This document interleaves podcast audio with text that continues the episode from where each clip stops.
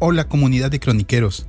Tenemos el gusto de saludarles y traerles este último episodio de nuestra primera temporada. Vamos a hacer un recorrido por la historia de los Beltrán Leiva, los cuales a lo largo de su vida criminal se involucraron con diferentes cárteles, como el cártel de Sinaloa, el otrora cártel de Guadalajara, el cártel de Juárez, cártel del Golfo y los Zetas, entre otras organizaciones criminales. El ascenso, auge y caída de su imperio criminal no se puede explicar sin la íntima relación del aumento en todos los índices delictivos del país. Incluso hoy en día existen muchas organizaciones que son escisiones o derivaciones del cártel de los Beltrán Leiva. Así que pónganse cómodos y acompáñenos por este recorrido a través de las entrañas del mundo criminal. El cártel de los Beltrán Leiva surgió en el estado de Sinaloa y logró posicionarse como uno de los principales actores en el mapa del crimen organizado. Nacido como una empresa familiar, de acuerdo con informes de la entonces Procuraduría General de la República, la PGR, los hermanos Arturo, Alfredo, Héctor y Carlos Beltrán Leiva eran originarios de Badiraguato, Sinaloa. En sus inicios trabajaron con Amado Carrillo, el Señor de los Cielos, líder del cártel de Juárez. Ellos se emplearon como sicarios y transportistas de droga. Luego de la muerte de este, del Señor de los Cielos, la DEA identifica a Arturo como uno de los líderes que ascendió en dicha organización. La muerte de Amado Carrillo en 1997 le abrió camino a los hermanos, quienes en 2002, junto con Guzmán Loera y sus socios, Ismael El Mayo Zambada y José Esparragosa Moreno, alias El Azul, formaron lo que se conoce como la Federación o la Alianza de Sangre, ya que Alfredo Beltrán Leiva, el Mochomo, se casó o contrajo nupcias con una prima del Chapo. El Azul lo hizo con una cuñada del Chapo Guzmán, quien a su vez contrajo nupcias con Emma Coronel, sobrina de otro de sus socios, Ignacio Coronel. Gracias a una relación de compadrazgo de Esparragosa, el Azul, con el hijo de Carrillo Fuentes, también lograron establecer alianzas con el cártel de Juárez, la cual finalizó en 2004, cuando el hermano del Señor de los Cielos, Rodolfo Carrillo Fuentes, mató a dos sicarios de Guzmán Loera en Ciudad Juárez. El Mayo Zambada y Esparragosa decidieron aliarse con Guzmán, el Chapo, y así inició la guerra entre los dos cárteles. De hecho, existen fuertes pruebas de que los Beltrán Leiva y el Chapo Guzmán trabajaron juntos para el otrora cártel de Guadalajara. Forjaron una gran relación de amistad y a través de vínculos matrimoniales, los lazos entre los Beltrán Leiva y los Guzmán Loera se hicieron muy estrechos. Esa conexión fue decisiva cuando el Chapo fue encarcelado en 1993. Los hermanos Beltrán Leiva ayudaron al hermano de Joaquín Guzmán, Arturo, a mantener el negocio a flote y también enviaron grandes cantidades de dinero a su primo sinaloense encarcelado y lo ayudaron a escapar de la cárcel en 2001. Los hermanos de Beltrán Leiva trabajaron de forma conjunta con el cártel de Sinaloa, dirigido por Joaquín Guzmán Loera, el Chapo, hoy recluido en Estados Unidos. En 1993, cuando el Chapo fue recluido en Puente Grande, el que se conocía también como Almoloya de Juárez, los hermanos Beltrán Leiva quedaron a cargo de la estructura y sus grupos que tenían bajo su cargo, convirtiéndose en los principales aliados de El Chapo. Trabajando a la par de El Chapo y otros narcotraficantes en un frente que se conoció como la Federación, Arturo Beltrán Leiva se asoció en 2001 con Edgar Valdés Villarreal, la Barbie, y juntos formaron el grupo criminal conocido como Los Pelones, con el cual disputaron las principales plazas del país, el poderío de la organización era tan grande que se reportó que entre 2006 y 2009 recibían droga desde Colombia y Venezuela. De acuerdo con informes de inteligencia, luego de una ruptura con Joaquín Guzmán Loera, la federación sufrió en 2008 la separación de los hermanos Beltrán Leiva. La razón del rompimiento se atribuye al arresto y detención de Alfredo Beltrán Leiva, alias el Mochomo, el cual era el hermano menor de El Barbas. Este último intentó rescatar a su hermano, pero el Mayo y el Chapo se lo impidieron. De ahí fue donde se dio la separación, al no sentirse respaldado y entender que el Chapo y el Mayo habían entregado a su hermano a las autoridades. En cambio, quienes sí lo respaldaron fueron aquellos con los que anteriormente había tejido alianzas.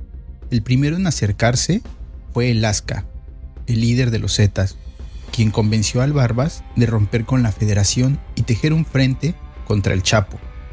El Barbas aceptó y se le sumaron otros aliados como el cártel de Juárez, dirigidos por el Viceroy. A esta alianza también se unió el cártel del Golfo dirigido por Tony Tormenta, lo cual desató una guerra entre la facción comandada por Guzmán Loera y la encabezada por Arturo y Héctor Bertrán Leiva.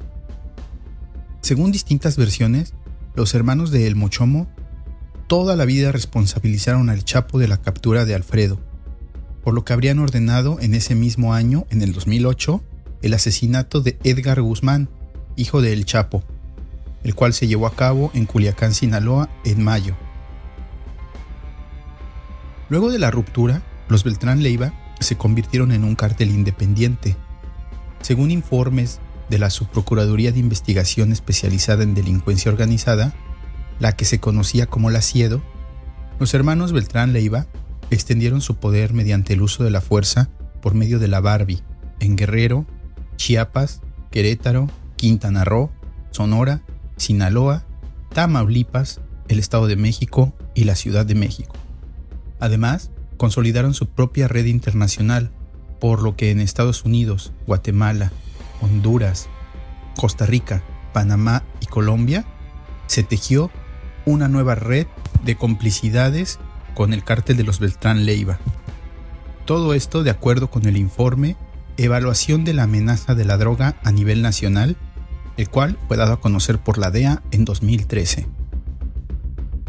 El declive del cártel puede rastrearse hasta 2009, año en el que cayó su líder principal, Arturo Beltrán Leiva, conocido como el jefe de jefes o el Barbas. Luego, en 2010, otro de los hermanos que fue capturado de los Beltrán Leiva fue Carlos, quien fue acusado de lavado de dinero, por lo que Héctor Beltrán Leiva, el H, asumió el liderazgo de la organización. Este fue aprendido el 1 de octubre de 2014.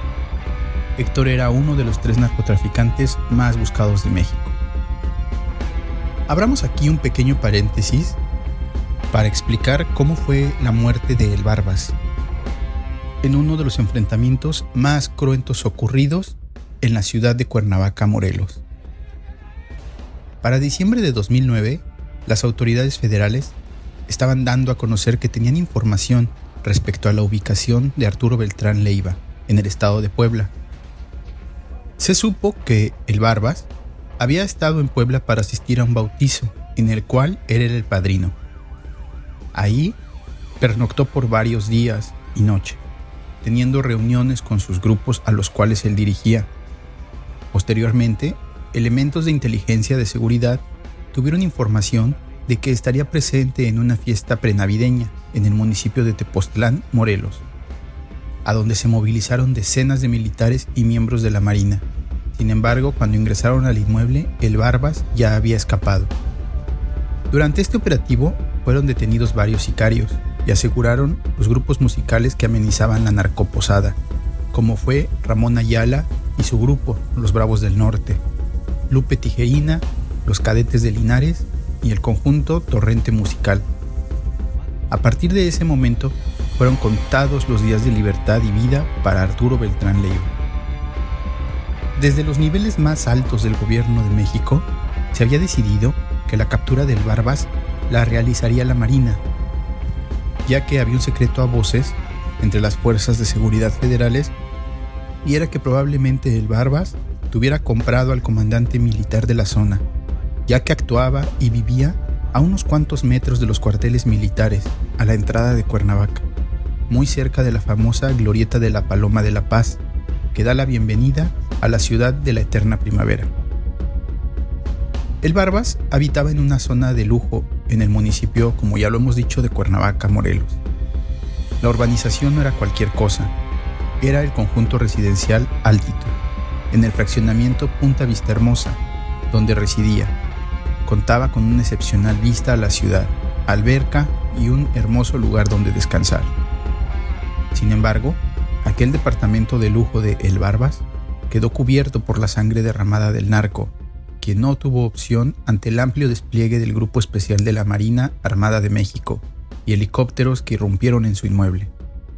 En esa época, el gobierno encabezado por el entonces presidente Felipe Calderón ofrecía 30 millones de pesos a la persona que diera información que ayudara a capturar al capo mexicano. El 16 de diciembre, alrededor de las 17 horas, un helicóptero sobrevoló el conjunto a altitud y cerca de 60 infantes de marina iniciaron la operación que acabaría con la vida del jefe de jefes. Los primeros disparos, sin embargo, no ocurrieron sino a eso de las 9 de la noche, en el cual Beltrán Leiva tuvo tiempo para preparar su última y fallida defensa. Él ya sabía, cuando escuchó el ruido del helicóptero, se percató de eso. Entonces se fue a su lugar y se preparó para hacer frente. Él sabía que tarde o temprano iban a llegar con él, dijo ese viernes el contraalmirante José Luis Vergara, vocero de la Secretaría de Marina. Con el paso de los minutos, los contingentes de militares llegaban a las avenidas Poder Legislativo y Domingo 10, pero hasta ese momento se desconocía el motivo por el cual había tanta presencia militar. En tanto, los habitantes del complejo habitacional fueron evacuados y llevados a zonas seguras, y quienes habitaban en zonas aledañas se les restringió salir de sus hogares. De manera extraoficial, se daba a conocer que en uno de los departamentos se encontraba un importante narcotraficante, información que fue confirmada minutos después luego de que un par de sicarios pasaran en un automóvil y lanzaran una granada en contra de los militares que se encontraban en el cinturón primario de seguridad. Por fortuna, el artefacto no explotó y los sicarios fueron detenidos minutos después.